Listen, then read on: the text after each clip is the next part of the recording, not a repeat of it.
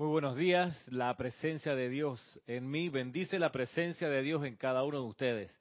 Soy aceptando igualmente. Gracias por estar presentes en este espacio, en esta clase de hoy, Cántaro de Confort, transmitiéndose en este último día del mes de septiembre, año 2017, 30 de septiembre. Mañana arranca el penúltimo, antepenúltimo mes de este año, octubre, hoy, 30 de septiembre vamos a, continuar conociendo, profundizando nuestro conocimiento y comprensión de una de las radiaciones más importantes, trascendentales, definitivas y necesarias que la humanidad requiere, que es la paz. La paz que sobrepasa el entendimiento, esa paz que parece como incomprensible cuando en realidad se experimenta. Y tú dices, wow, esto no me lo esperaba, este sentimiento, esta manera de desempeñarme, no me esperaba que fuese así de serena bueno, la paz tiene esa peculiaridad que no, no es racionalizable, tu mente no la puede registrar a plenitud, sino tu sentimiento. Esta clase está siendo transmitida en vivo, así que te invito, como en otras ocasiones, a participar en ella a través de tus comentarios por chat. Eh, Edith, con mucho cariño, te atiende y te pasa los comentarios si tienen que ver con la clase de hoy por Skype, en la plataforma y también es una clase que se está dejando grabada en internet, en nuestro sitio web. Puedes buscar allí esta y las clases anteriores en la sección de, clases, clases grabadas. Eh, buscas por instructor el nombre, la fecha y puedes ahí escuchar, descargar a tu dispositivo, a tu computadora, la clase que quieras, del instructor que quieras desde el año 2006 que tenemos registro sonoro y también tenemos la opción de la grabación de la clase en video, así que también la puedes, puedes, puedes acceder a ella. Es, una, es un archivo que dura menos tiempo en la página. El otro, el de, audio, eh, ese sí no, no lo eliminamos, pero el de video cada tanto se van sacando algunas clases grabadas en video por un tema de espacio y de eficiencia. Eh, pero ahí están un, tiempo prudencial disponibles las clases en video. A veces uno se habitúa y resulta mejor escuchar la clase que verla, porque al verla requiere más, más elementos de tu atención puestos en juego. Pero escucharla uno puede escuchar la clase yendo en el tráfico a un, de un lugar a otro, puede aprovechar ese tiempo muerto en escuchar algo de la enseñanza de los maestros ascendidos. Y como les decía, estamos avanzando, profundizando a través de este libro, esta compilación Soluciones Divinas, cómo lograr la paz. Y estamos conociendo uno y otro, uno y otro aspecto de esta cualidad divina. Hoy tengo, tengo dos extractos para considerar. Uno de Emmett Fox, si bien no es un maestro ascendido, sí dejó entrañables reflexiones acerca de la paz y de otros elementos y aspectos de la enseñanza cristiana, sobre todo, pero que son muy lúcidos y vienen a, colación en más de una ocasión. Y hoy, a propósito de la paz, aquí eh, Emmett Fox nos cuenta algo que es bien, bien importante. Lo sabemos quizás de manera intelectual, pero es bueno considerarlo otra vez en esta clase y darle, darle vida y corazón a sus palabras. ¿Todo bien por el chat mientras tanto? Ya, gracias. Gracias a los que están reportando sintonía, gracias a los que ya están comunicándose, pues se les agradece. Página 48, miren, tomado de el libro de Emmett Fox que se llama Reclama lo tuyo. Y Emmett Fox, en este extracto que se llama Protección Invulnerable, nos dice lo siguiente acerca de la paz. Y comienza diciendo regeneración, esa palabra que aparece en la Biblia en más de una ocasión. Regeneración quiere, decir construir una nueva mentalidad. Esto es crear una nueva alma en lugar de la que tienes en la actualidad. Y, en otra parte, y tiene todo el sentido, dice M. Fox que esta regeneración, que es también otra manera de, referirse al arrepentimiento, es la verdadera oración. ¿Por qué? Porque cuando tú te arrepientes, cuando cambias de actitud, ¿qué significa eso? El, arrepentimiento no es el sentirse mal por lo que uno hizo y flagelarse, ay, cuánto me arrepiento no haber robado tanto, como decían los políticos, ay, cuánto me arrepiento, o muchos adultos que, ay, si hubiera sabido esto, lo hubiera hecho, este, me arrepiento, en fin, el arrepentimiento nada tiene que ver con el sentimiento de culpa, eso es otra cosa. Estamos hablando aquí de arrepentimiento, estamos hablando también de la palabra regeneración, regenerar, volver a generar. Y es como dice, construir una nueva mentalidad, crear una nueva alma en, lugar de la que tienes en la actualidad. Y esa creación es la más grande oración, porque lo que ocurre a tu alrededor es resultado de tu mente, de tu conciencia, de lo que tienes allí. Y si tú quieres cambiar tu entorno, tienes que cambiar tu mentalidad, tu actitud. Y eso es regenerarte. Claro, es un, una transformación radical, es una revolución en tu ser. Y ese cambio así de radical no siempre es fácil de, de realizar porque uno le ha metido mucha energía y está ahí pues con tentáculos y raíces bien metidos en la tierra y te hace difícil cambiar de actitud y por eso pareciera que tu situación no cambia. Por más que hagas tratamiento, Ramiro, yo paso haciendo decretos, ni hablar de cuántas veces medito al día para ver si funciona. Eso está bien, sin embargo, si no hay un cambio de actitud, no hay manera. Podrás hacer todos los decretos que quieres. Pero si no, no, por ejemplo, ¿qué cambio de actitud es difícil de hacer? O yo he visto que le toma tiempo a la gente. El siguiente, dice, y estudiantes que vienen acá a las clases dicen, no, pero Ramiro, qué raro si yo me la paso haciendo decreto. Yo invoco a cada rato y cualquier cosa yo, mira, tanto me he rendido que lo dejo todo en manos de la presencia y me rindo. Ese es un problema, porque es muy fácil hacer la invocación y luego sentarse a esperar que las cosas cambien sin uno cambiar. Cuando uno se pone en ese plan de que, bueno, lo dejo al orden divino, yo ya invoqué, que la presencia se haga cargo, es la misma, es, con otras palabras, la misma situación y actitud y conciencia de que Dios por allá y yo por acá. No, es que yo lo dejé en manos de Dios, sí, pero tú quién eres. No, yo solamente lo invoco, ya esa, esa es mi parte. Es, no es suficiente. Lo he visto pasar más de una vez, que te dicen, no, pero Ramiro, ya yo que conozco la presencia, yo lo dejo todo en manos de la presencia. Es que es como decirle, lo dejo todo en manos de Santa Claus. O sea, le hago la manda al santo, ¿sí? Y el santo me va a sacar el hijo de la cárcel. ¡Ey! Eh, eso no es así. O sea, es a veces difícil, pareciera, hacer la conexión interna de que, oye, pero míralo bien, ¿cómo se llama la presencia? Se llama yo soy ese es tu nombre. Y la gente, no, ese es el nombre de la presencia. Sí, pero ese es el tuyo. Tú te llamas yo soy. Que además te dicen Candy, Raquel, María del Pilar, Edith, Ramiro. Además te dicen así como si fuese un apodo. Pero tu nombre es yo soy. Entonces cuando tú dices magna presencia yo soy, asume el mando, estás diciendo yo asumo el mando. Yo, el ser superior, asumo el mando. Sí, el micrófono. Es el nombre de todos. Y exacto, y por eso, por eso las respuestas vienen, porque al, al uno pulsar ese nombre y ese como ese botón, se activa todo lo demás y por eso las respuestas parecen venir como de distintos lugares y uno puede decir, viste, mi llamado funcionó, porque la situación se arregló. Pero claro, se arregló porque hiciste una, una conexión con todo lo, los seres que tienen ese nombre, que comparten contigo la cualidad de hijo de Dios. Pero vienen a veces a las clases, y me ha tocado en todos estos años de, de darlas, gente que dice, no, pero Ramiro, en serio que yo lo dejo todo en manos de la presencia. Es como decir, lo dejo todo en manos del presidente de la República. Ramiro, es porque no han caído en cuenta de quiénes son. exacto, no, han caído, en, cuenta quiénes son. No, porque parece que más difícil de lo que uno cree, que si uno se dé cuenta que uno es Dios en acción.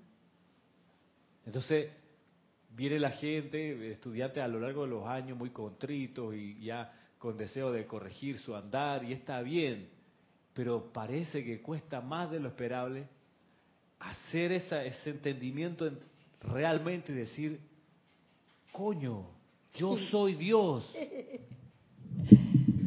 digo coño por no decir otra. Yo soy un creador también. ajá. Y cuando yo digo magna presencia, yo soy, estoy hablándome a mí mismo. A yo, a mí, a yo soy. Entonces cuando, por ejemplo, uno hace una invocación, a veces la escucho. Amada presencia, en tu nombre yo soy. ¿Cómo que en tu nombre? No es tu nombre, es nuestro, es mi nombre. Yo soy. Porque yo, chico aquí, individuo, con el ser superior soy uno. Uno. Entonces, cuando digo tu nombre, eh, es mi nombre. Me- y le, le doy gracias a mi nombre, que es yo soy. Ese cambio es indispensable para lo- lograr la paz, según lo, lo vemos aquí en el Fox. Lo que sucede es que estamos acostumbrados a decir El lo que Dios, No. lo que Dios quiera, pues. Sí, pues. lo que Dios quiera. Estamos acostumbrados Estamos acostumbrados a decir eso. a lo que Dios quiera. Exacto.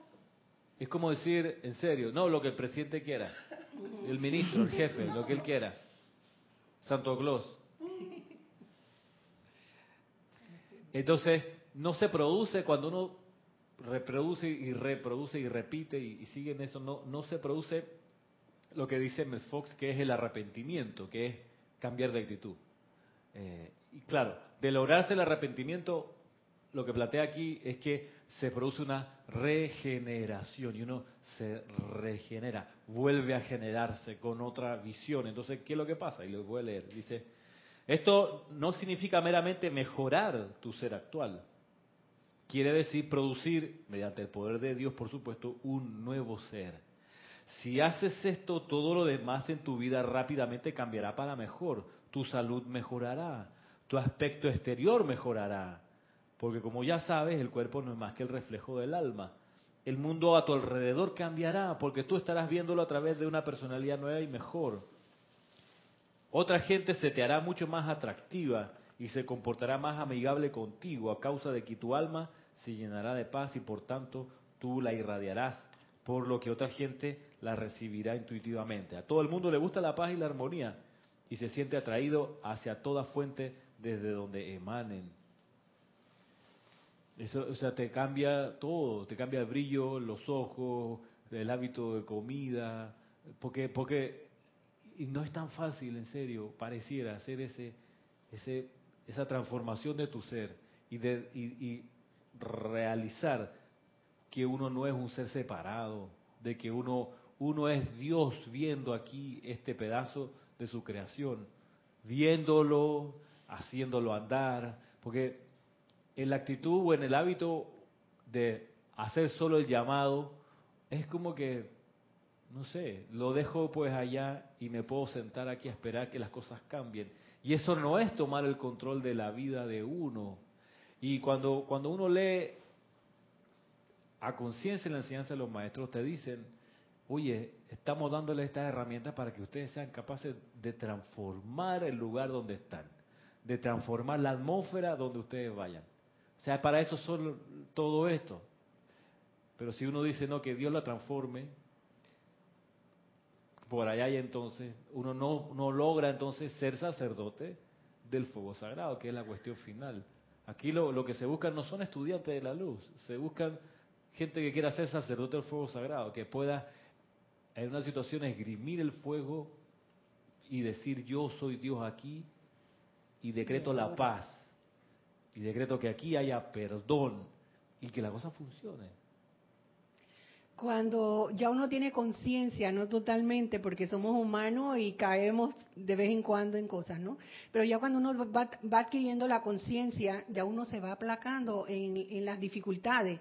Viene la, la, dificultad y ya no es como antes, ya tú dices, bueno, va a venir la oportunidad de que esto se va a transmutar. Y ya eh, ese, esa, esa persona entonces puede esperar que por algún lado viene la, la, el, el, el, la, puerta abierta que te va a solucionar el problema. En, en, en, la salud, en las limitaciones económicas, en todo, en las relaciones incluso personales, ¿no? O sea, pero sí. yo digo que toda la llave está, que lo, lo, que le dije en un inicio, es que tú te lo creas. Tú te creas quién tú eres. Claro. Y ahora les voy a dar un ejemplo de eso. Tenemos un comentario de Sander Sánchez. Hola, Sander. Desde Vancouver, dice así, Dios te bendice, Ramiro, y a todos. Igualmente. Dios te bendice.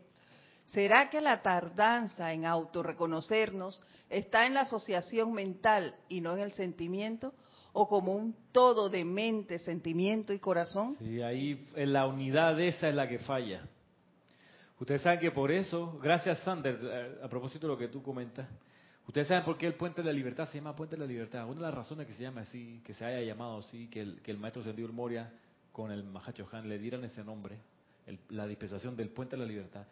El Puente de la Libertad tiene varias connotaciones. Una de ellas es la construcción de campos de fuerza. Eso está definido desde el principio. Dicen, hey, necesitamos un puente que comunique la atmósfera baja de la Tierra donde están ustedes con la atmósfera superior de los maestros. Los maestros no pueden descargar su, radiación si no existe un embudo o puente. Por eso hacemos lo que hacemos aquí en el Serapi.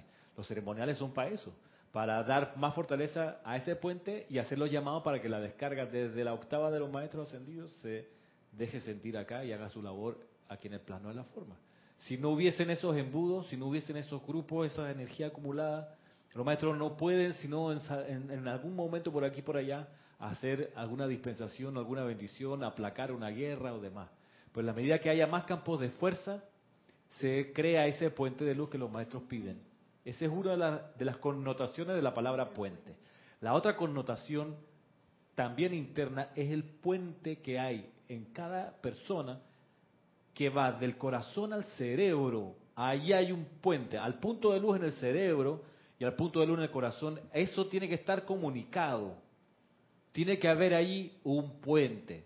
Entonces, resulta que hay maestros ascendidos que se dedican a, como, como, como los, los, los chinitos aquí que arreglan celulares o que arreglan circuitos eléctricos, no sé qué, gente que se sienta en su mesa con una, una lámpara y unas y una, Una lupa. unas lupas grandes, exacto, y un, y un se llama, eh, eso tiene un nombre, esmeril, que es una cosa que se calienta y que derrite eh, un poco de plomo, que hace que se peguen dos cables separados. Eso tiene su, su ingeniería. Bueno, hay maestros especialistas que se dedican a tratar de juntar los dos focos, del, el que está en el cerebro con el que está en el corazón.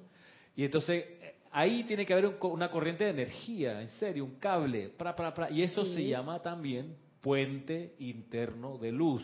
¿Quiénes se dedican a esto? Varios. El maestro ascendido Serapis Bey, el Elohim Arcturus eh, y el Mahachohan se dedican, entre otras cosas, a ayudar en la reconstrucción de ese puente. Entonces, cuando se reconstruye, hay plena sintonía entre lo que dice la presencia yo soy, que eres tú, y tu conciencia externa, que realiza que hay plena unidad de arriba con abajo. Pero ese, esa, ese físico, esa personalidad tiene que estar armonizada para que se ocurra ese puente. Exacto, tiene que estar armonizada, buscar la paz lo más posible, porque, porque es una operación, como si alguien lo meten a un quirófano y te tienen Hay que ajustar, exacto, te pegar un hueso, te, te tienen que anestesiar, tienen que estar quieto, o sea, que solo lata el corazón, que no estés pensando en nada. Por eso la necesidad de todos los días meditar y aquietarse. Es en esos momentos donde entran estos cirujanos, maestros ascendidos, que pr- pr- Sí. tratan de otra vez pegar ese puente interno que uno ha ido desbaratando. Sí, eh, se me acaba de ocurrir que, y ahora que tú dices ese puente, que ese es el puente que usa el santo ser crítico. Ajá, exacto. Si el puente está cortado o está delgaditito, la energía que va a pasar también va a ser delgaditita y, va- y a, y a borbotones, así de repente, ¡pra! un goteo ahí. Pero para que la, cos- la cosa se vuelva interesante y uno realmente perciba que todo es yo soy y que uno es Dios en acción, ese puente tiene que estar reconstruido. Tiene que estar Tiene que estar parejito, una autopista de oro perfecta, aquí adentro, del corazón al cerebro. Y eso uno lo puede eh, estimular, uno se puede convertir en estos cirujanos y, y visualizarlo, en serio, yo lo hago. La llama en el corazón, para el punto de luz en el cerebro y el puente ahí, una y otra vez, una y otra vez, una y otra vez. Y, eh, por ejemplo, los decretos estos de yo soy la resurrección y la vida, ¿sabe qué? Yo soy la resurrección y la vida del puente interno de luz en mi ser. Yo soy la resurrección y la vida del puente interno de luz en mí. Para colaborar, porque yo sí quiero esa sintonía, porque me he dado cuenta que lo- muchos de los errores que cometo es porque me- no percibo bien y quién sí percibe bien la presencia de yo soy, que ve las cosas en panorámico. A veces me estalla el problema en la cara, puta, no lo vi llegar, vaya la vida. ¿Por qué? Porque estoy aquí nada más cortito de vista. Necesito esa- esos binoculares así de, de luces largas para ver mejor el panorama. Y esa visión la tiene la presencia de Dios que yo soy en la dimensión macro. Entonces necesito estar en plena sintonía y para eso necesito ese puente interno. Entonces, por eso no tiene sentido decir no que yo invoqué la presencia y ella se hace cargo. Porque, o sea, tiene sentido en cierto momento de tu educación espiritual, pero luego tiene que llegar un momento que tú dices, yo veo a través de los ojos de mi presencia y eso tiene que ser así. Y en realidad estoy percibiendo cómo las cosas son en verdad. Y por eso esta situación la manejo así, porque es el designio. Y pero eso hay que saberlo realmente, que esa es la voluntad de Dios, porque la percibiste bien, porque reconstruiste ese puente. De ahí, por ejemplo, ir a los retiros de los maestros en la noche mientras el cuerpo físico duerme, tiene que ir, yo creo, con un pliego de, peticiones. O sea, si quiero ir al templo de la resurrección sobre Tierra Santa, yo voy y lo pido, voy a esta, voy, amada presencia, Maestra ascendida Lady Leto, llévame para allá a reconstruir el puente interno de luz que tengo del corazón a la cabeza. Ese que sea mi objetivo, mándame, pa- mándame para allá, llévame, protégeme hasta que llegue allá y ayúdame a reconstruir eso, porque es- con ese puente cortado no puedo seguir funcionando. No quiero seguir funcionando. Sí, puedo- sí puede, no quiere. Sí. Sí, pues. Bendiciones Ramiro y a todos, nos dice Valentina de la Vega desde Madrid, España. Hola Valentina. Dios te bendice. Yo he observado que cuando hago un decreto y lo entiendo intelectualmente, pero no con el corazón, no tiene la misma eficacia que cuando lo siento con el corazón. Y ese es el cambio al que te refieres. Sí, las dos, las dos dimensiones, que lo entiendas y que lo sientas. Cuando uno siente y entiende algo, uno ahí lo conoce. Antes solamente lo entendió y solamente, pero cuando logra combinar, ahí conoce la, ah, esto es así, ya. Entonces el universo se ordena. Yo, por ejemplo, entendí que era importante, y eso está en, en la compilación que se llama La protección de Dios, entendí que era importante, por una cosa de protección, cuando uno medita en la mañana, enviar luz a conciencia a los lugares que uno sabe que va a visitar durante el día. Entonces yo entendí que eso lo puedo hacer con la respiración rítmica cuando busco alguna llama a algún maestro, cuando estoy trabajando con alguno en especial, yo me echo la tarea a propósito de, bueno, si por ejemplo es el Mahachohan, entonces yo soy, que si la llama, supongamos, vemos la llama blanca, y el Mahachohan, yo soy inhalando el sentimiento de fortaleza, paz y confort del Mahachohan. Supongamos que esa es la afirmación. O sea, que es lo que yo hago y lo he hecho por mucho tiempo. Y ahora les cuento cuáles han sido la- la- la- las- las- la- los efectos. Inhalo la llama, la absorbo, la expando a mi, eh, a mi alrededor y en la proyección visualizo cómo esa llama se mete al auto que voy a manejar, me lleva por las calles que yo sé que voy a recorrer, me lleva a la oficina donde sé que voy a estar y si me da todavía el aliento y sé que voy a hacer un mandado al municipio, no sé, y yo también visualizo todo, la llama recorriendo hasta allá, a la oficina, a los escritorios que voy a visitar. Entonces, eso como durante el día a veces tengo que visitar distintas, distintas oficinas eh, y en la noche en la universidad inclusive, yo digo, bueno, también voy a enviar hacia allá la llama, voy a aprovechar la, la respiración rítmica que estoy haciendo para proyectar hacia allá. Entonces, me visualizo exhalando y proyectando la llama a los salones de clase donde yo sé que voy a ir. O sea, ok, y si, si puedo meter a un compañero, un profe, no también le pongo una revolcada, ahí clarito, es la proyección del aliento. Eso eh, yo lo interpreto, yo lo entiendo como realmente tomar partido y decir, yo soy uno con Dios en acción, actuando aquí, haciéndome cargo de mi plan divino. Hice el llamado y además lo estoy ejecutando. O sea, no es que lo dejo en manos de Dios, no, sí hago el llamado, sí, pero también que eso baje a través de mí, con los recursos que tengo, que es el aliento, la visualización y la proyección, que vaya para allá, a donde sé que yo voy a luego físicamente ir. ¿Qué, qué efectos he encontrado? Por ejemplo, como voy descargando esa energía, es como una, es como electrones que van adelante, de, de donde yo después voy a aparecer físicamente. Esos van para adelante, van a estar allá anticipando mi llegada. por ejemplo, una de tantas, la próxima semana, que es la cena nuestra de, de- de cumpleaños del grupo, es día martes, a las 8 de la noche más o menos va a ser, siete y media, 8. Ok, yo tengo clase en la universidad esa hora. Y tengo dos clases, o sea, una que comienza a las 6 y termina a las 8 y cuarto, 8, 10, y la otra que comienza a las 8 y media, por ahí, y termina a las 10 y cuarto. Entonces, ese es mi horario eh, de este cuatrimestre en el día martes. Tengo otros días de clase, pero el día martes pasa eso. Entonces yo dije, qué lástima, voy a faltar a la segunda clase, que es de 8 a 10, porque voy a querer estar en, en la cena.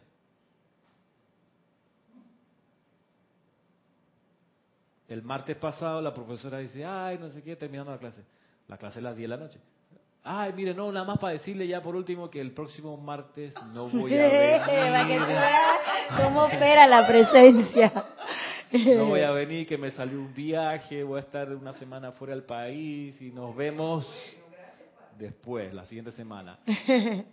Gracias, Padre. yo, yo, gracias, porque me di cuenta, viste, uno proyecta, hace nada. su parte, hace el llamado y se ordena como, como uno quiere que ocurra, en orden divino. O sea, yo no le, ¿cómo le digo? No sé, yo pudiera, es que no se me ocurre manera eh, perversa de lograr el mismo objetivo. eh, no, no se me ocurre, no sé. Gonzalo, eh, ¡Ay, perdón, mi vida! ¡Ay! Esta media hora, esta de Sí, sí, siempre. sí, está bien, no te preocupes. Mira, no, mí, a mí en- en algo chiquitito Ajá. es en los estacionamientos. Yo hago esa visualización antes de, de salir para dónde voy, porque aquí ahora tenemos tan cantidad de carros, más carros que habitantes, Casi. así que no, en- no encontramos estacionamiento. Y yo cuando salgo, yo digo, mi estacionamiento va a estar ahí apenas yo llegue. Quizás cuando llegue no esté exactamente, pero doy una vuelta o dos vueltas, a la tercera vuelta se desocupa el Claro. estacionamiento. Pero es verdad, es la visualización. Es la Eh, visualización. visualizarlo. Eh, Creo que es el Mahachohan que habla de esto, de, de- de- de- proyectar por delante de uno eh, la luz que uno luego va a, a acudir, a donde uno luego vaya a acudir. Es, es- increíble. pues, ¿no? Sí. O sea, es sorprendente cada vez que uno, wow, cómo se organizan las cosas. Ujú. Eh, y, es, y es tomar partido, creo yo. Es poner la plata donde uno tiene la boca, como se Sí. dice. O sea, Sí. Yo también tengo mi vivencia. Yo tenía como tres niños que solamente de mirarme se ponían histéricos, llorando, llorando. Y se me ocurrió hacer eso, de mandar luz, de paz y armonía, antes de yo llegar. Y ahora cuando me ven, corren a encontrarme, hasta bailan, para que vea que eso sí funciona. ¿viste? Entonces, Y solamente mandar luz de paz y de amor aquí, en ese lugar, antes de, de- de ir. y eso, eso ha, ha sido posible porque de algún modo hemos ido entendiendo que somos seres de luz, que nuestra materia prima es la luz, que tenemos el poder de calificar esa luz con alguna bendición. Pero el estudiante que no realiza esto se queda estancado en yo hice el llamado y ya. Como si la presencia, acción. es que- es yo lo he escuchado, no, es que la presencia sabe. No. Sí, ok, sí sabe. ¿Y tú qué sabes? ¿Qué es lo que tú sabes? ¿Qué es lo que tú quieres? Entonces, cuando se da ese paso y se entiende qué es lo que uno quiere y que uno tiene esa herramienta, es lo que dice aquí M. Fox de la regeneración. Construir una nueva mentalidad. Y en base a eso dice, tu aspecto exterior mejorará porque, como ya sabes, el cuerpo no es más que el reflejo de tu alma. El mundo a tu alrededor cambiará porque tú estarás viéndolo a través de una personalidad nueva y mejor. Otra gente se te hará mucho más atractiva. Y yo les puedo contar que de repente como que toda la gente se vuelve atractiva. Sí, es cierto. Dime. El mundo de uno cambia. Sí, Eh, Noelia Méndez, hablando sobre el por qué no realizamos las cosas, dice, al darnos cuenta del yo soy de uno mismo, Dios en acción, podrá ser también por la forma de, de otras religiones que tenemos quizás, por la formación que tenemos de otras religiones. También. Y refiriéndose al comentario que hizo Valentina, dice ella, cuando entiendes el decreto, se te pone la piel de gallina. Quiero decir que te emocionas hasta la última fibra de tu ser. Mm. Si, si no lo sientes, no, te, no, no lo entiendes completamente, pues no, no pasa de otra oración más que uno hace así como letanía. Aquí hay un tema de también de estar pendiente de, de, de la rutina, de que cuando uno agarra unos decretos, una aplicación, de, de repente si se te vuelve rutinario, te empiezas a dormir y ya lo dejas, lo haces como en automático y entonces le- le- pierdes de ser sacerdote, que de eso se trata, sacerdotisa, lo pierdes porque te volviste un, un funcionario y no un sacerdote que cambia las cosas. Pues sí, volviendo acá, dice, otra gente se te hará mucho más atractiva, vaya que sí. Y se comportará, se comportará más amigable contigo a causa de que tu alma se llenará de paz y por tanto tú la irradiarás, por lo que otra gente la recibirá intuitivamente. Y atención, esto nos sirve como para poner atención si hay gente, como dice acá, que no te trata amigablemente. Atención porque quiere decir que una parte de ti no está llena de luz, porque la otra gente es parte de ti también. Ese otro lugar, ese otro ambiente es parte de ti también. No quedamos que tú eras la todopoderosa y omnipresente, yo soy. Entonces, si vas a una oficina, vas a un lugar con un grupo de gente y hay oscuridad en esa gente, en esos lugares, es una oscuridad tuya también. Entonces, de ahí llenar de luz tu ambiente. O tu sea ser. que yo también tengo un pedacito de vacío de amor. Claro. O sea que en ese lugar hay vacío de amor y yo también tengo Ajá. ese vacío. Exacto. Es, es responsabilidad de uno. Como ser que se dio cuenta que es Dios en acción y que todo es Dios después de todo, todo está lleno de los electrones. Y si hay un ambiente, una situación oscura, familiar, laboral y demás, es uno que está oscuro allí. Es uno que tiene esa oscuridad. La personalidad a uno le va a decir, no, pues si la tipa esa es la loca. ese, ese tipo, él es un corrupto o es una persona de malos sentimientos, pero es uno. Uno es ese tipo de malos sentimientos. Uno es esa tipa bruja loca. Uno es. Entonces, Yo no acepto eso del torro. Ramiro, no. ahí está la cosa. de- Mira, Ramiro, cuando uno va a una institución pública que están esos funcionarios con una cara de piedra, Sí, de me vas a decir que, que- de puñete, me vas a decir que yo también tengo esa cara de puñete.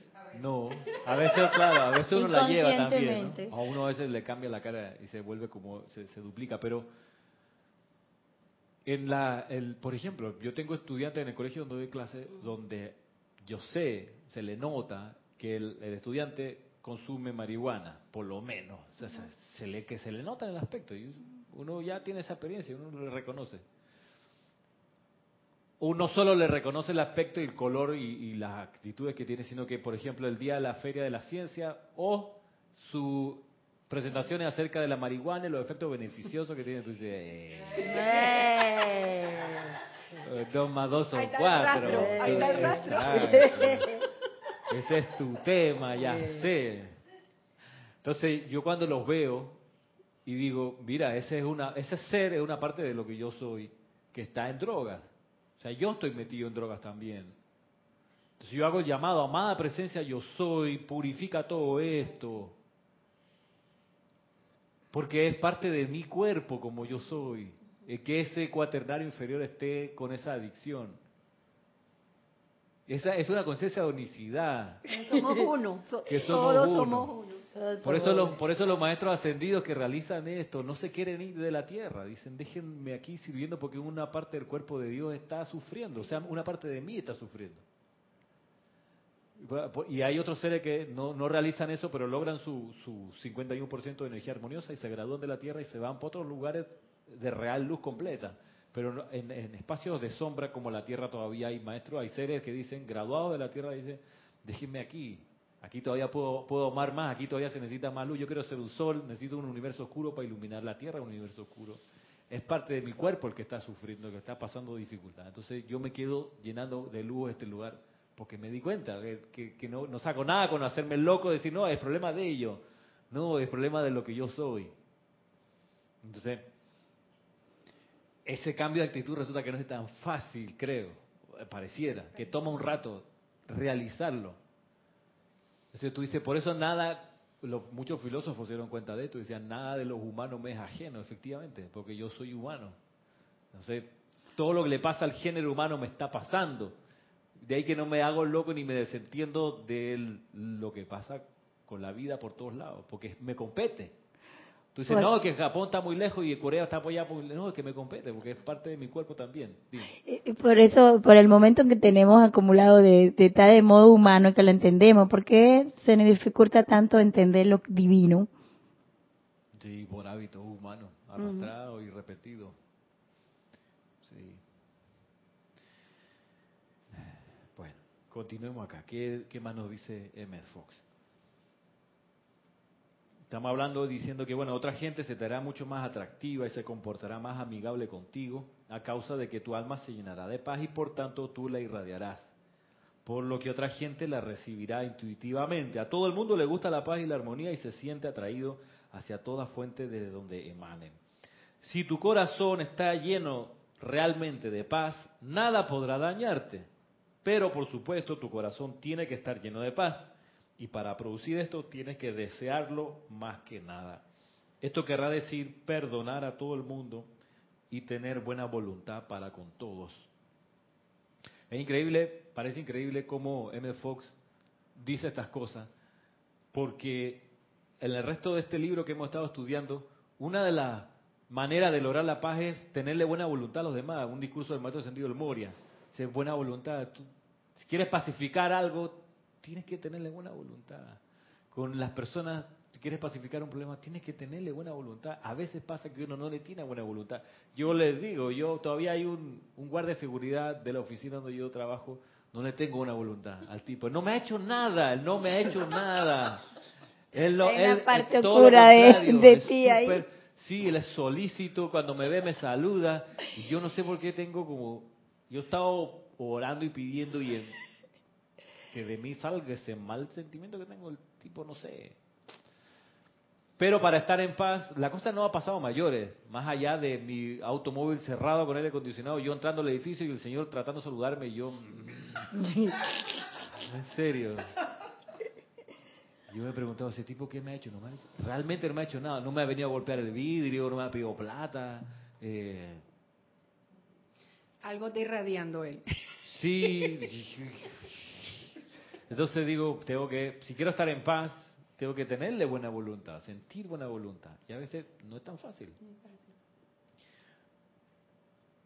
¿Iba a decir algo, Edith? ¿No? ¿Y aquí? ¿No? Bueno, naturalmente dice, no podrás irradiar paz si primero no la tienes dentro de ti. No puedes irradiar nada desde afuera. Para irradiar la cualidad que sea, tienes que tener dicha cualidad dentro de ti. A veces los hipócritas tratan de irradiar cualidades que no tienen o sienten, pero fracasan en corto tiempo y no producen ningún resultado. La verdadera paz mental es el atajo a la regeneración, la cual requiere de un cambio fundamental en nosotros mismos. El maestro dijo, mi paz os dejo, mi paz os doy. Ese es el mensaje de Emmett Fox acerca de la paz y la necesidad esta de hacer ese cambio de raíz, que se llama también regeneración y que también se llama arrepentimiento, que es cambiar de actitud. A veces yo he visto en, esta, estos pastores sopladíos que, que le gritan a la gente, arrepiéntate, como, como, como, deja de hacer esa vaina, casi como en ese tono de, pero arrepentirse es hacer este giro 180 grados. Quien dio ese giro 180 grados, entre muchos, fue el señor Gautama. Mm. Y aquí hay, hay algo, a ver si nos da el tiempo, del señor Gautama, en la página 41. Dice, comunión con el Padre, en la línea de que la paz te permite lograr comunión con el Padre. Eh, a ver si, ¿saben por qué dice comunión con el Padre? Con la presencia. Sí, ¿por qué no con la Madre? Bueno, pues, ¿Sí? sí, porque el señor Gautama habla de así, lo pone así, y porque Jesús también nos enseñó Padre, Padre, nuestro. Padre nuestro. ¿Por qué? Esto es, Es yo creo padre sencillo. madre, es padre Pero madre. nosotros sabemos que es Dios Padre Madre. Claro. Sí. Sí, pero ellos Figura masculina. solo figura masculina. ¿Por qué? Tiene- la razón es geográfica. Pues son asiáticos. Porque son asiáticos. ¿Y qué pasa en Asia? ¿Quién entra por Asia? Entra el rayo masculino. Entonces todas las corrientes espirituales que son derivadas o influidas o alimentadas por el rayo masculino naturalmente desarrollan la noción de que Dios es Padre.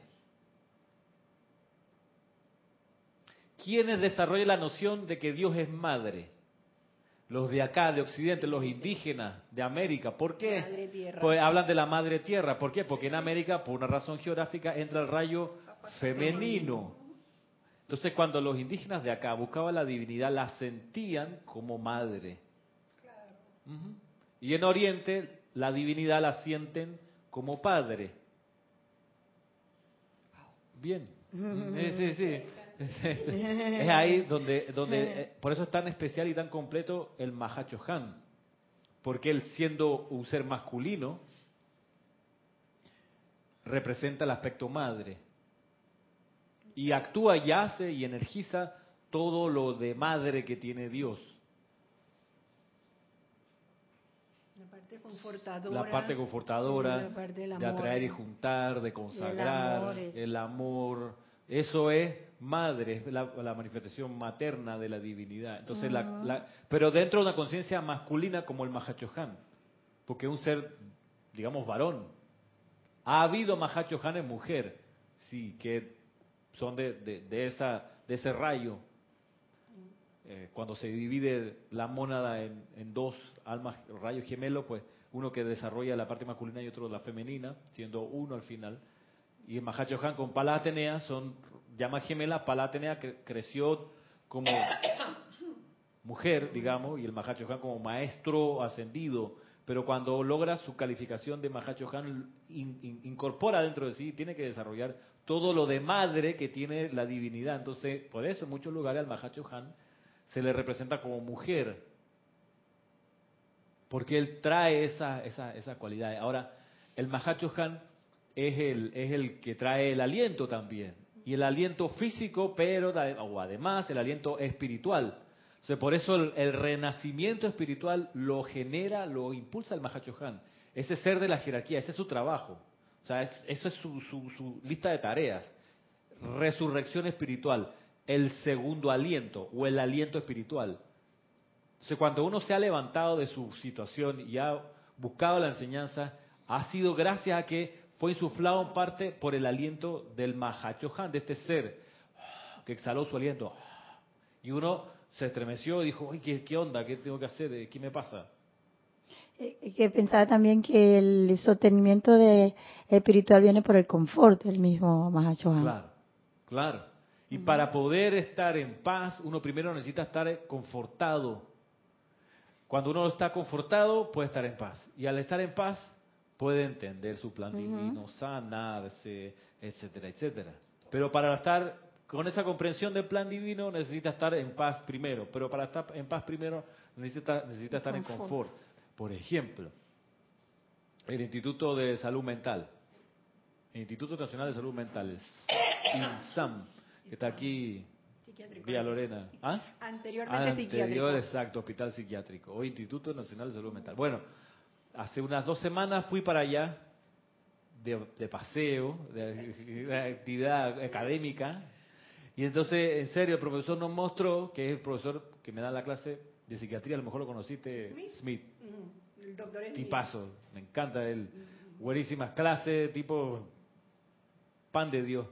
Entonces nos muestra, y él es su área, además de ser el director del INSAM, Del-. Él, es- él de todas las salas que están ahí, él se, se hace cargo de la des- de desintoxicación y deshabituación de, de adictos a todo tipo de cosas. De alcohólicos, drogadictos, incluso dicen que han atendido adictos al, al béisbol, adictos al juego, al sexo, adictos a la compra. Ok. Al La café. compulsión. Lo- Sí, los llevan, los, los- exacto, con compulsiones graves, los internan ahí un mes, le dan una serie de terapia, pero, pero más allá de eso, lo que me llamó la atención y por eso me sirve como de ejemplo es que mientras recorríamos, porque esto se va a pie, no se camina por distintas instalaciones, que lo- una cosa bonita es que es- es- está dentro de casi un bosque, o sea, hay árboles y hay áreas verdes, muy lindo. O sea, no es un edificio frío de 20 pisos donde está todo el, metido- todo el mundo metido, no, esto es planta baja, como tiene que ser. Bien, una joya aquí en la ciudad y de, de- de este tipo de necesidades. Y entonces nos dice, bueno, aquí está la sala, después entramos y vimos, hablamos con la, enfermera o la persona a cargo, salimos de ahí, de la sala de los adictos, y nos dice, bueno, y aquí caminando, ¿no? Y entonces aquí a la derecha está el odontólogo. Porque bueno, aquí cuando vienen estas personas intoxicadas para desintoxicarse, dejan de consumir su veneno y entonces su anestesia, entonces ahí les brotan o se les manifiestan todas las dolencias que la droga o la sustancia les tapaba. Entonces, que se lo inhibía, ya no están consumiendo eso, entonces ahora les sale el dolor de muela, la picazón, dolor de todo, brota porque ya no nada lo tapa. Entonces, decía él que ellos se dieron cuenta que para poder desintoxicarlo y en realidad rehabilitar a la persona, primero necesitan quitarle todas las dolencias. Y su frase fue, si la persona está en su ayayay, ay, ay, ay, que me duele, ay, ay, ay, no se concentra en el tratamiento, en las terapias de grupo que les hacen. Exacto, entonces si le duele el- lo que sea, el codo, le salió un zampullido, ahí está el dermatólogo, ahí está el ortopeda, ahí está todo el mundo, y si no está ahí, se lo trae. Entonces, ¿por qué? Porque necesitan primero estar conf- en confort para que nada te distraiga en tu tratamiento, estar en paz, confort te va a elevar para estar en paz, estar en y esa paz. paz la necesita para deshabituarte de, de la adicción. Así es. Entonces, el Mahacho Han, por eso es tan importante, y por eso es tan importante que se le magnetice acá en América. Porque si el rayo femenino que entra por el Titicaca va, como sabemos, a aumentar su espacio y su alcance y su radiación, necesita gente que absorba eso. Y esa gente que absorba eso tiene que estar despierta de algún modo espiritualmente. ¿Y quién despierta a la gente? El Mahachohan, el que trae el aliento espiritual. Por eso es, importante, es estratégico traerlo. Así como K17 es estratégico para algunas cosas, el Mahachohan es estratégico, es, es una pieza clave para la, la- la explosión espiritual del continente americano. Dicho esto, volvamos acá con el señor Gautama. Él dice lo siguiente, aquí en la página 41. Comunión con el Padre. Amados míos, ojalá ustedes supieran cuán importante es la atracción, sostenimiento y expansión de los sentimientos de paz verdadera. Es mucho más importante que la obtención y uso de dinero. La paz verdadera es más importante que cualquier cosa, que casi cualquier cosa que la conciencia externa considera de valor,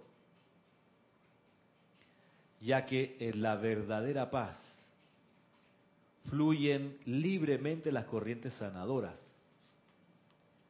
En la paz verdadera, ustedes son capaces de comprender claramente lo que los seres divinos desean que ustedes hagan y que se haga. En la paz verdadera, sus propios santos seres crísticos tienen la oportunidad de dirigir la conciencia externa de ustedes.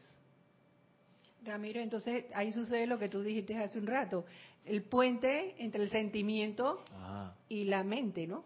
Para entonces el Cristo se, Claro. se manifieste. claro, se- se- y se necesita esa paz para reconstruir ese puente. Uno tiene que estar en paz. Uno tiene que estar en paz.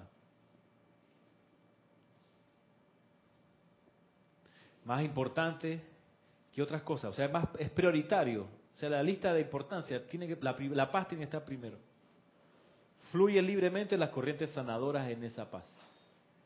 Somos capaces de comprender lo que los seres divinos desean que hagamos. Sí, es que si uno no está en paz, uno no comprende, no lo entiende. Entonces eso quiere decir que en el aire pueden venir las ideas. Sí, O sea, las capta eso como el wifi. sí, exacto. Si el wifi está interrumpido, pueden irradiar todas las ideas que quieran, pero tiene que estar la conexión. Y, y- y mira que eso, nosotros lo aprendimos, por ejemplo, eh, en las empalizadas, en las empalizadas, cuando la persona terminaba de hacer su exposición, viene el periodo de evaluación, que los colegas sentados alrededor le retroalimentan y le dicen, mira, de los cinco criterios, conocimiento del tema, uso del micrófono, muletilla, presiones idiomáticas, dote de payaso y música del alma, de esos cinco criterios, mira, en este faltó aquí, en este mejor acá, etcétera. ¿Qué fue lo que se nos, se nos decía y se nos dice cuando viene la alimentación de los colegas, de los compañeros que están ahí evaluando la presentación? Cuando viene eso, usted se calla. Así. Suena duro, y, y- pero es indispensable. Que la persona que ya dio su clase, o su, aunque haya durado dos minutos o haya durado 40 minutos, termina la clase y es mandatorio hacer silencio y escuchar lo que te van a decir para mejorar. O sea, hay, hay gente, y ha pasado por aquí, que esa parte sí no les, no les gusta, porque dicen, no, nadie me tiene que decir nada. La pregunta es, ¿por qué viniste a la empalizada entonces? Me imagino que por la personalidad. Tiene la personalidad. que ¿Qué es lo que hace la personalidad? Se empieza a justificar. Entonces, en la- por ejemplo, una alimentación que te pueden decir, mira, compañero, muy bien tu clase, pero el concepto que planteaste aquí de que el rayo masculino entra por el titicaca, ese es un error. El rayo masculino entra por el Himalaya. Entonces, ¿qué es lo que puede decir la persona como justificación? Ay, pero yo yo lo leí así en el libro, el libro que me dio fulanito, tú me diste el libro, ¿por qué aquí esto se está mal? No importa cómo te llegó esa mala información. Y Jorge decía, no me interesa tu historia, no me interesa ni el futuro incierto de no sé qué. Cállate la boca, haz silencio. Eso es silencio, es, es indispensable para que uno pueda comprender. Ese silencio es un... Pero ahí cabe la humildad entonces. Ah, por supuesto. Ah, por supuesto. La humildad de la persona que dio Claro. la clase. Claro, si la persona es muy arrogante y cree que se la sabe toda, le va a costar la vida hacer silencio, porque va a estar ante cada observación una justificación. No, pero es que mira que una excusa. Este profesor Smith decía, decía que a propósito de la, por eso me- una de las cosas que me cae bien de ese profe, que es psiquiatra, decía, miren, si alguien no puede hacer un trabajo escrito de los que les pido como nota para este curso, no me dé excusa. No lo, si no lo va a entregar, no lo entregue. Ya, cuando venga la nota, le dejo el espacio vacío, le pongo un uno, ya. Pero si me vienen aquí a decir que no, que la impresora, que yo lo hice, pero se me perdió el archivo, no traje el USB, eso no me interesa y se lo explico por qué, dice él. Miren, la excusa. Cuando yo era niño, no había inodoros. había excusados. ¿Y qué es lo que uno iba a hacer a los excusados? iba a dejar todos los desperdicios, por no decir otra cosa. Entonces, Eh. no me vengan con sus desperdicios aquí, porque todo eso es pura... Las excusas son pura... Entonces, no me vengan con eso. Es- Ya, ahí me... Entre otras razones me encantó ese profe. Pero es verdad, hey, cuando uno está en paz puede, como dice acá, conocer, comprender claramente lo que los seres divinos desean que ustedes hagan y que se haga. En la paz verdadera, sus propios santos seres críticos tienen la oportunidad de dirigir la conciencia eterna de ustedes. Y miren, viene con una pregunta aquí el, el señor Gautama. Dice, ¿saben que la paz verdadera, tan solo siete hombres o siete mujeres o un grupo cooperativo armonioso compuesto de ambos podrían crear y sostener un templo en el que la sanación de cualquier corriente de vida podría lograrse sin que ninguno de los siete pronunciara siquiera una palabra audible. Sin que nadie dijese nada de mantenerse en la paz, al menos siete, se produciría la sanación de la persona enferma. Es re importante eso de estar en silencio y en paz, o en paz y en silencio. Yo pudiera quizá elaborar aquí, y puede que me equivoque, pero pudiera elaborar y decir que cuanto más verborreica es una persona, menos pacífica es. O sea, la medida de tu verborrea, la verborrea es, es hablar por hablar. Esa gente que se sienta al taxi y tiene que hablar con el taxista. O sea, es una persona verborreica, tiene una hemorragia de palabras.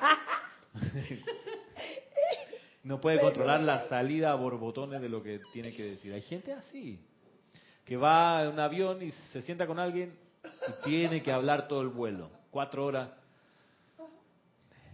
que se siente incómoda con los silencios, por ejemplo, una almuerzo, una cena, si no hay conversación, se siente incómoda. Hay gente así, pues, habituada a que siempre, que, o, o- o como mi cuñado que entra a la casa, enciende el televisor, le pone volumen y se va atrás al patio. Yo, apaga la tele, hermano. Entonces O cuando sea, tiene que tener sonido. tiene que tener un ruido por atrás. Cuando él viene acá a la casa, él enciende la tele y se va para el baño. Y yo vengo y le apago la tele. Entonces él sale de- un poco descolocado porque se siente incómodo porque está muy, muy silencioso. Entonces va y enciende otra vez. Yo no hago eso en su casa, no, porque es la casa de él. Pero cuando voy a la casa de él, ni modo, me tengo que regir por las reglas de esa casa. La tele, que no es la casa de él, es la de mi suegro, pero él la toma como suya. Él enciende la y se va en serio por allá a arreglar las plantas. Y ahí sí yo no puedo ir en el, en el plan de apagarle la tele porque no es mi territorio. Pero debo reconocer que sí hay mucha dificultad con, la, con, el silencio para mucha gente porque creo que no tienen paz en su corazón, en su ser. Entonces, al no tener esa paz, necesitan la contaminación del ruido. Y cuando hay silencio se sienten incómodos y necesitan, pareciera, hacer alguna emanación y que algo suene. Entonces, viene de nuevo lo de las prioridades. ¿Qué es prioritario? Lograr una sanación, pues cultiva el silencio. Cultiva el silencio. A veces no es tan fácil, por el hábito. Porque en el silencio uno, cuando deja de hablar, uno se empieza a escuchar. Y a veces uno no quiere escuchar lo que está pasando por dentro. Y una, una de las disciplinas de la música es el silencio. Uno tiene que estar en silencio para escucharse cuando canta, para escuchar el instrumento, si está desafinado. Eh, y y eso, eso es bien importante porque incluso cuando uno está cantando, cuando uno está tocando un instrumento, la voz desafina, pero también el instrumento desafina.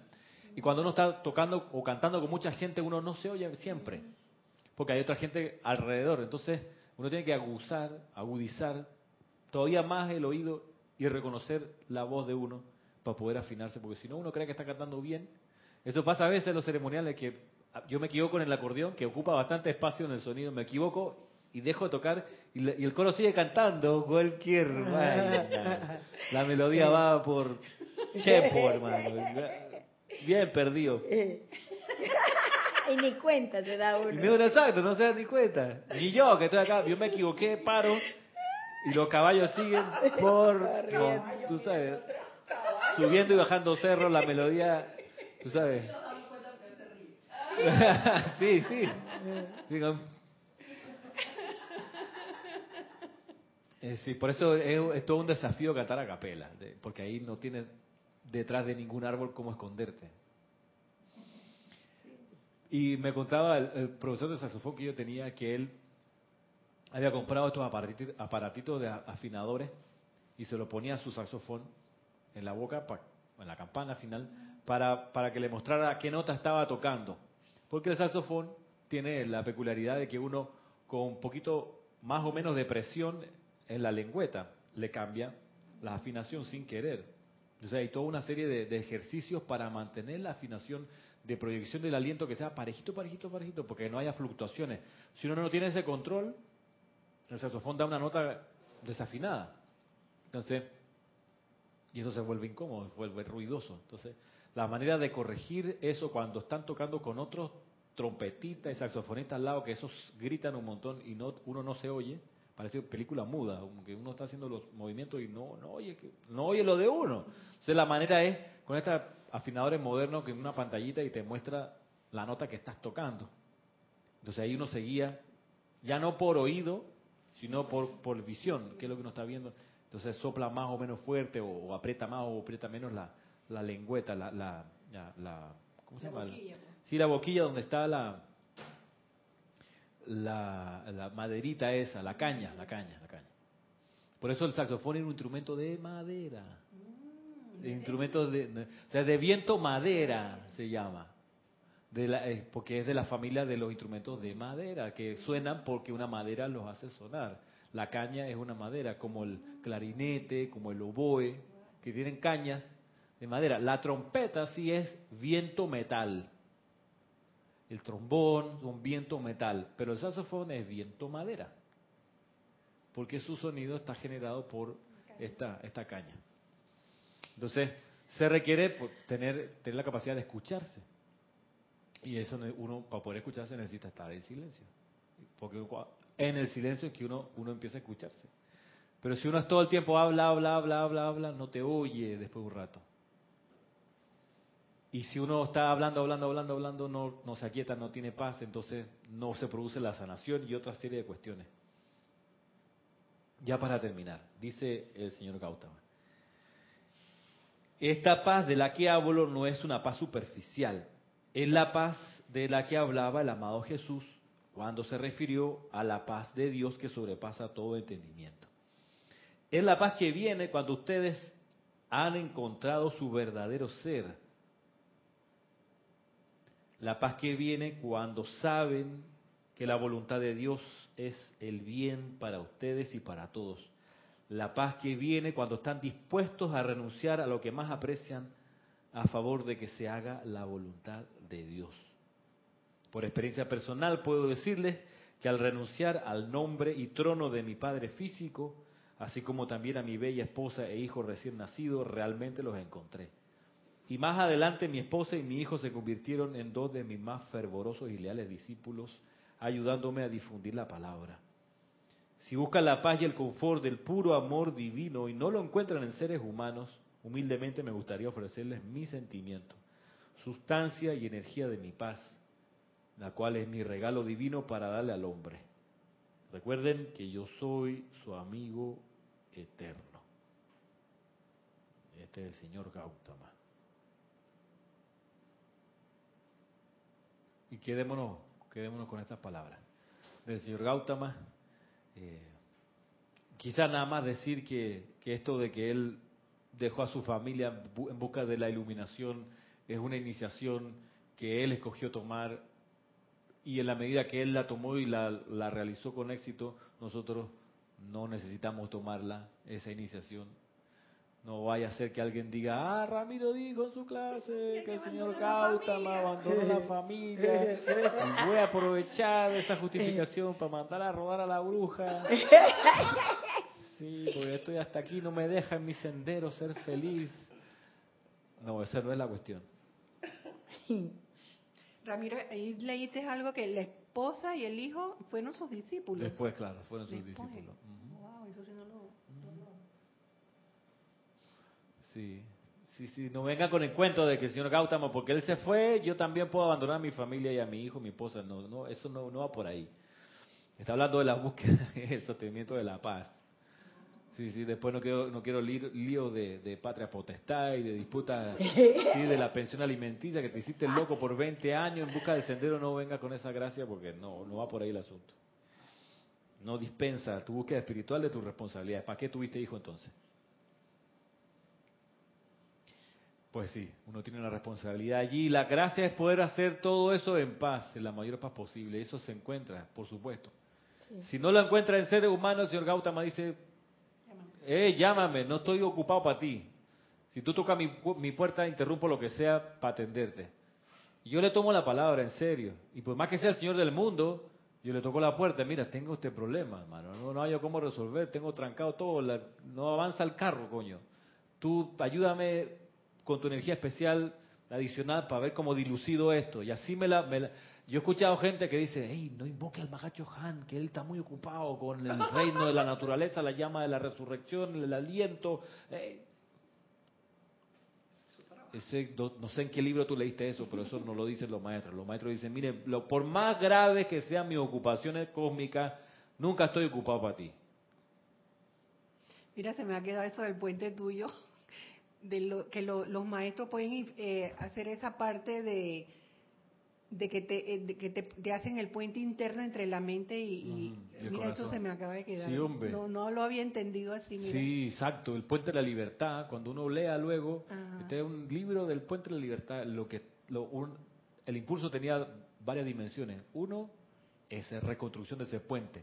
¿Te acuerdas cuando se habla de que los cristos tomen el control del ser externo? Solo lo pueden tomar en la medida que ese puente esté reconstruido. Por eso, como es algo, por lo que entiendo, eh, eh, que requiere muchos recursos de parte de las conciencias ascendidas, de tener una persona que se deje reconectar. Conectar.